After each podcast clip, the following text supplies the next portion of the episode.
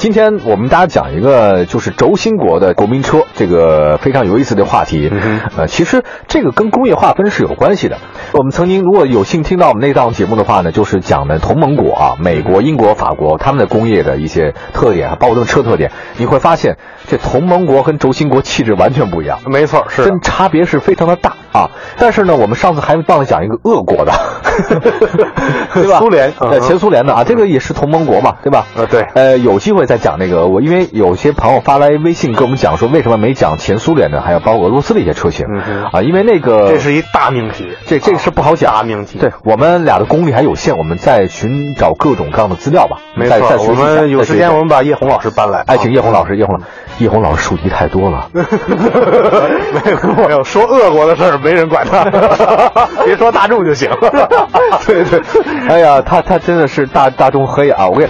呃，我们今儿讲那个德国吧，先好不好？因为嗯轴心国的老大就是德国。啊对，德国它最早它并没有一个国家的概念，它其实普鲁士为中心的一个概念。它后来呃就各种各样的然后合并啊，这个这这个这个啦那个啦，最后哎忽然它有一天忽然成了一个国家的概念了。嗯所以德国建国实际上比其他的国家的国家概念要晚的很多。没错啊，但是呢，非常奇怪，这个国家呢组成了以后，它的生命力极其的顽强，极其的思辨，极其的有活力，而极其的严谨。到第三帝国的时候到顶峰了。啊，到顶峰了，尤其是纳粹的时候嘛，嗯对吧？国家社会主义那个时代，然后我我在想，就德国的工业跟它的这个社会国民性真的很像，很像，真的是严谨哈、嗯哼我曾经问过一个奥地利哥们儿，然后我说你们这个都说德语嗯哈，那你们跟德国有什么区别吗？然后那个奥地利哥们儿说啊、大哥他们是， 那是我们大哥，他们就忙着就行了，我们享受。是吧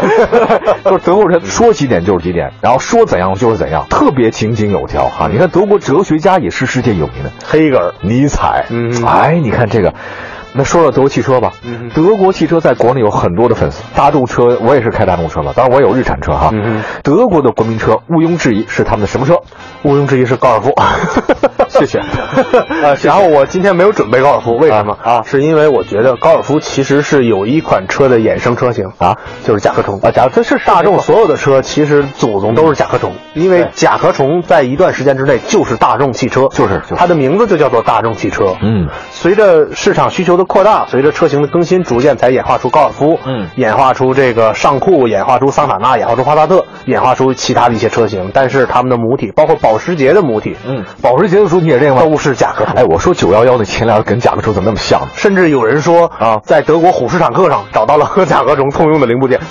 这有点难吧？这个他们的设计师哦都是费迪南德·费迪保南时德捷博费士，迪南德嗯，哦所以说就是德国工业一说起来，很多事儿就深了嘛。但是我们先从这款车说起。好好这款车它其实也是诞生于二战之前，嗯这是希特勒的一个伟大的民族复兴计划的一部分。就是说，这个车其实是希特勒和费迪南德·保时捷两个人联手打造的。嗯而且呢，当时它是一个这个德国的一个庞大的一个金融计划。嗯，当时大家知道，德国的霍希，也就是奥迪的前身，哦包括这个德国的这个巴伐利亚飞机公司，就是啊 BMW 宝宝马马前身嘛，它生产摩托车的，包括这个奔驰，嗯他们其实，呃，对于老百姓使用车这块儿都没有什么产品布局。然后希特勒突然发现一个问题，就是富人已经都有车了，嗯穷人呢压根儿就没有想过自己有车的事儿，所以他和博尔舍博士他就制定了这么一个计划，就是让每一个德国人，嗯呃，我这儿抄到一个标语，就是每周存五块钱，你就能拥有自己的车。哇五块钱是德国马克，第三哦帝国五马克的帝国马克。哦，然后呢，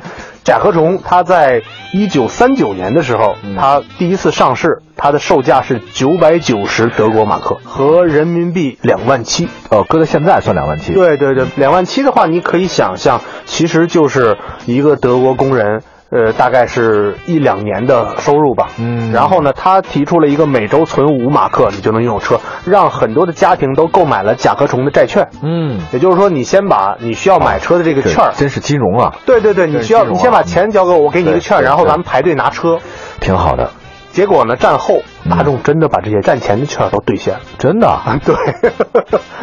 讲信用。对，就是那些战争中没有毁灭那些券儿，我任何听一个人拿券来都听可以说领前两个钟大概前几年前哈，这个惊人的发现，在德国真的还在为二战付款，嗯就哼是为二战当时有签那个赔偿各国家的损失嘛，给法国给其他一些什么在付他们二战的赔偿金。据说，呃，这个新闻出来之后说，二啊德国已经终于把这钱付完了，嗯哼直到前一两年的左右，就他们一直在付。我的天哪！过年的时候就没压力了，没人追债，一直而给嗯且而且你要知道，说一段子啊，就是甲壳虫这款车其实是抄袭的，但是他们也付给了被抄袭方给一百这万个嘛。给他给抄谁的呀、呃，抄的是捷克的一个生产卡车的厂家，叫泰托拉。泰托拉有一款车叫 V 五七零，大家啊可以在百度上自行搜索一下这个图片。然后当时费迪南德·保时捷博士，嗯是抄了他的设计。真的啊？对，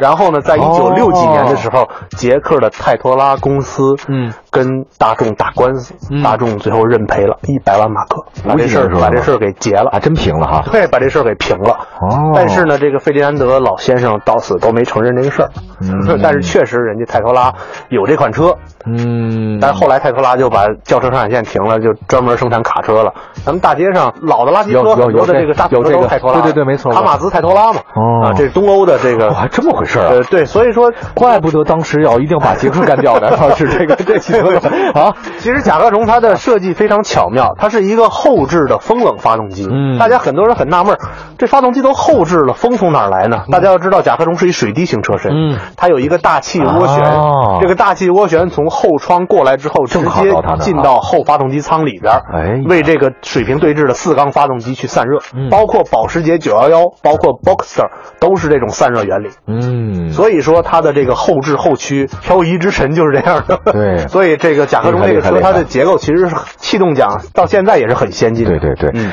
时速在五几年达到一百一十五公里，而且这是希特勒要求的，希特勒要求是100必须要搭载三名第三帝国公民，对时速对超过对一百公里。高速公路也是他们的概念吧？对对对，就是第三帝国高速公路上一定要畅通无阻，嗯所以呢就诞生了这么一款车。而且呢，就是这款车呢，产量已经大到什么地步？就是墨西哥在应该是在九十年代的时候才停产，它比那个什么多，比那个 T 型车还要多，它对对吧？对对它对应对该对是快小快两千万辆的，对小两千万辆小两千万辆的一个这个总的销量，这是很厉害的一件事嗯情哼。直到今天，我们还能看到很多的甲壳虫行驶在这个公路上面，然就后是老甲壳虫，老甲也有很多，真的，我我看的时候，我觉得特别的可爱。北京还有几辆还在正常对验车的老甲壳虫。我在那个五十度灰，你知道那个这不改装成电影了吗？嗯哼然后那个之前我我买了他的书，叫做《格雷的五十道阴影》。嗯哼呃，那里面我觉得浓浓的是一个美国人对当年德国工业的一种怀旧感。我怀疑那个作者他可能是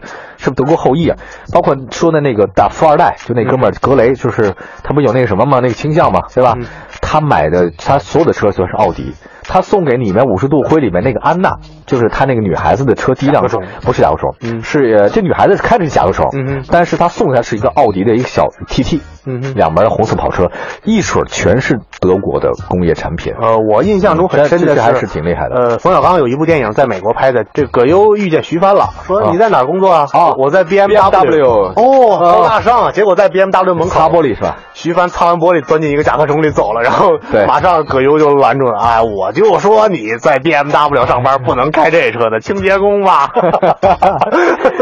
你说这多贫啊！这 可见这个车在全世界范围内影响还是很大的。对，嗯刚才说的是德国的一个名车，接下来的话呢，再跟你讲讲轴心国里面另外两家，一个是日本，一个意大利，他们的国民车是什么呢？一会儿回来。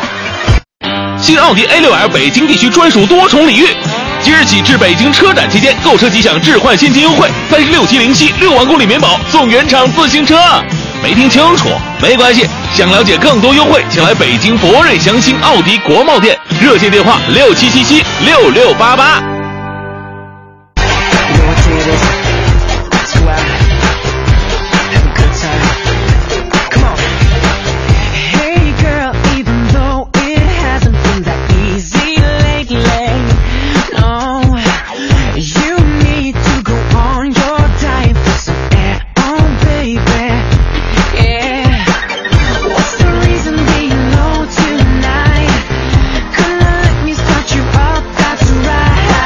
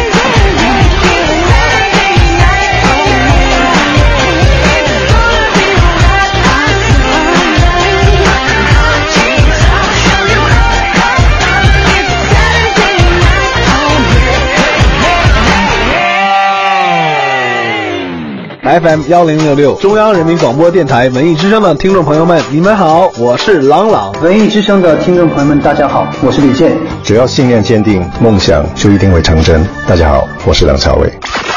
快乐下班路就听晚高峰，欢迎您继续收听由董斌、黄欢主持的《快乐晚高峰》。大家好，我是王铮。快乐下班路，用听晚高峰。欢迎在周末继续收听《快乐晚高峰》，我是董斌。今天我们在节目当中跟大家说说那些轴心国，二战里面这么划分的一些工业国家的国民车是什么。提到了德国的国民车是甲壳虫，那么说日本他们的国民车应该就是皇冠了。没错，卡罗拉，哦卡罗拉，卡罗拉。这个其实说老实话，我觉得这两个国家的国民性有有地方很像，嗯哼非常像，呃，执着很较较真儿。我发现是这样的，所以这个国家很严谨，它出产的产品工业化程度非常的高，没错，不容易坏。 对。就这日本车更是典型这样，日日本车甚至超过了德国车，它在给全世界汽车工业上课，嗯而且从六十年代开始一直到现在还在上课。哦， 他们质量管控上非常恐怖哦，近乎于恐怖，而且近乎于恐怖对很多人可能会跟我掰扯说日本国民车应该是凯美瑞吧， 对说错了应该是皇冠吧，对啊，那是日本人的哎嗯不同阶段的。呃需要消费的不同的品类的车，但是真正让日本这个国家进入轿车社会，嗯真正让他们的每一个家庭的活动半径扩大，真正让他们的消费刺激起来的，就是华冠。对，二战以后，日本国土面积比较小，资源稀缺。那在工业部分，国民车的概念在一九五五年成型，那就是花冠丰田卡罗拉。当时呢，就是我们调侃这个买菜车嘛，对吧？便宜啊，嗯哼外观小巧啊，跟现在花冠完全不一样。当然，主流排量还是一点零的，就是这么一个完全一开始不起眼儿的车，很不 起眼很不起眼儿。可居然它能卖这么好，而且推出这么多代，啊而且甚至它的销量超过甲壳虫了吧？好像呃，对，已经超过了已经超过甲壳虫了。而且呢，就是它目前还在产嘛，还在产对呀、它现在已经到第十一代了。现在大家能买到的这个雷凌混动、嗯卡罗拉混动，其实那第十一代皇冠嘛。对，所以说丰田的车是把把这种工业化的轿车生产玩到了一个极致。玩极致了。嗯，现在呢，大家依然还能在路上看到这样的车型，就如同现在的高尔夫可能是之前的甲壳虫是一样的。嗯哼那么现在的丰田花冠啊、呃包括你能看到的皇冠、卡罗拉还有雷凌什么的，就是最早它第一代的延伸。我虽然面貌可能有很大的不一样，但毋庸置疑，它还是延续了它那个血统是一到现在为止对，的。而且优点没变，不 坏。对，不坏，还是不坏，坏个灯泡都觉得是，哎，这怎么可能？ 对对吧？这这真是这个品质把控，确实让我们很惊讶。嗯哼咱们有很多的投诉，但呃，丰田的投诉可能更多是在美国那个刹车踏板那事儿啊对还有个高田气啊高田气囊但这个你要说那跟它全球化采购有关对，。有关系，跟他自己本身其实没有太大的关系，那都是采购的东西嘛，那不是我生产的。哎，厉害厉害，而且就是嗯很多在澳大利亚、在新西兰，包括在欧洲的朋友，租车的时候首选花冠。花 冠，放心吧。嗯哼好，再来看一个意大利的，相比几个欧美国家，意大利二战之后百废待兴啊。但意大利呢这个国家啊，说老实话，从未超越过 别人， 一直被模仿意大利也牛过。你说那在古罗马时代啊那真的啊是对太厉害了。对对对，是。哎然后凯这个撒哎输出了全世界的这种意识形态，绝对的然后甚至在中国都有他们的影子，是吧？啊都有都有都有对吧在西北那边都有然后大秦嘛，对吧？大秦啊，一些哲学家、一些思想家、嗯对一些音乐，嗯，啊包括一些建筑风格，包括一些设计理念，都是从那个时代开始。但是软了，你看现在意大 你这词儿怎么发音？软。软软日哇软哦软了，这个意大利呢，我认为这个国民车选的非常准确，嗯哼就是菲亚特五零零五百五百五百，没错啊。我太喜欢这个车型了。二战之前，菲亚特推出过五百的这种 t i b o l i n o t i b o l i n o 就是老鼠的意思，意大利语老鼠的意思，啊就是 T 波利诺。对对对 t i b o l i n o 就是老鼠的意思。。咱们节目为什么那么牛？我告诉你，没点功力的主持人，这节目驾驭不 了没有哎，没有对，片儿看 得多。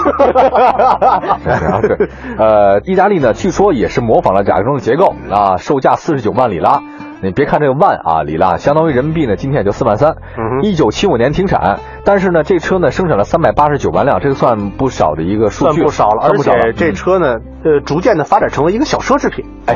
工期版，啊，对 对对，工姑期息版，我那个印象太深刻。哎呦而且它的真那漂个亮它的天窗顶棚那个皮顶啊真的是手缝的你说它现在还好像推出一个叫呃镀金版，啊啊啊！有吧还有有吧还有一个有一个镀金版而且忘了忘了是哪个而且你知道这些小车里边，欧洲的这些小车里边，这个五百是最叫好又叫座的。在欧洲的话，甲壳虫卖不过它， 卖卖不过，迷你有一段时间也卖不过。甲壳虫不如它好看。呃，对对对，而且真的好看呃，当时它推出的时候用了一个零点四七排量的一个双缸的一个发动机，跟摩托车一样嘛。嗯但是它开起来特别轻快，嗯给人的感觉就特别有那种浪漫的范儿，就是窄窄的罗马街道，对那个环形广场，罗马假日，你说那么大一米九的个儿，骑着小摩托 Vespa，、然啊后后面再一公主，哎呦 喂，你说那场景，我看过那一代的 Vespa，、嗯我也看过那一代的菲亚特五百、啊就是，呃，你的感觉绝对不是粗制滥造，不是不是他们的做工艺术非常细致是，艺术而且它的那个弧线拿捏的非常到位，对对对它对的对漆面儿那种奶奶的那种颜色，对让你觉得意大利人，温暖，哎呦，他像一杯 cappuccino。没错，cappuccino。闭嘴，正常说 法啊！你再说我就说法国了。啊行，就是就是给我的感觉是，意大利人，你让他做一杯咖啡，你让他做一块蛋糕，对你让他做一只冰激凌，他会做的让你觉得无懈可击。无懈可击对但是你让他给我炒一桌饭，我明天来几个客人，完了砸锅了。他不会他不会这事儿干不好。哎，你说这个艺术的国家，他这人是不是每人都从小耳濡目染，都会有这种风骨风骨啊？嗯，是的。有没有这种感觉啊哈、呃，意大利足球队一上来就是男模队嘛，啊然男后模队每每一个对人下场之后把球衣一脱，然后自己穿上自己的便装，你会发现他们的搭配，帅呆了帅那呆了种那种那种衣服的搭配、哎那种配色，对我一穿上就不就不像人，你知道吗？但是他们一配、啊啊啊特别漂亮。那个那个一个我一个姐们儿啊，嗯她是在时尚圈混的，然后她每年都去意大利去过那个服装周嘛，嗯米兰时装周哎嘛对，时装周。然后她说在她随便街拍一下，都说米兰街头的老头儿们帅死了。然后你说他们那个服装那个颜色搭配，当然你有钱没钱你这不好说哈，但是你能看出说那种那种感觉，嗯哼是那个劲儿，他是那个劲儿。他说一回到国内以后，他说中国老爷们儿好像太不修边幅了一 些，他他他他不太是。后来他也劝过我，因为我我穿衣服也不是修边幅，嗯我夏天二十九，冬天六十九的。他就说你你能不能精致一点生活？后来我心想说，可能我我我性格不是那样的，但是我发现我不讨厌这样的人，也许可能我做不到，但是我完全不排斥这样的人在我生活中出现。呃，我给你讲一个小细节。好我在有一年广州车展上，我遇到了这个兰博基尼的 CEO 嗯温克曼先生。然后呢，他在采访间里出来之后，他那身剪裁特得体的意大利西装，他把它脱掉了。哦脱掉之后呢，他让助理给他一件皮夹克。然后他的一个细节是什么，你知道吗？嗯他把西装的上兜的那个丝巾，嗯，拿出来。系到腕子上打了一个结儿，哎呦然后套上皮夹克，穿上衣服走了，特别好的把他那正装表给盖上了，然后穿上皮夹克就走了，然后那个感觉让我觉得，哎呦哎呦天喂哪，这种搭配方式，他无时无刻不经意间他在想着怎么样去搭配服饰。您这个呃太让我寒碜了，我 哎呦 我我那西装上面那丝巾我是摘不下来的，因为我是固定在那 儿的，就是我平常不是做，你看我做电视那节目是吧？呃我知道我知道我那包括个我这个丝巾我是摘不下来 的，我这包括伊拉德的领带，我这个花儿你知道吗？我这我这这袖有花儿嘛，我那花儿也是固定上的，我呃这我我那装丝巾那兜是假的，我那西装。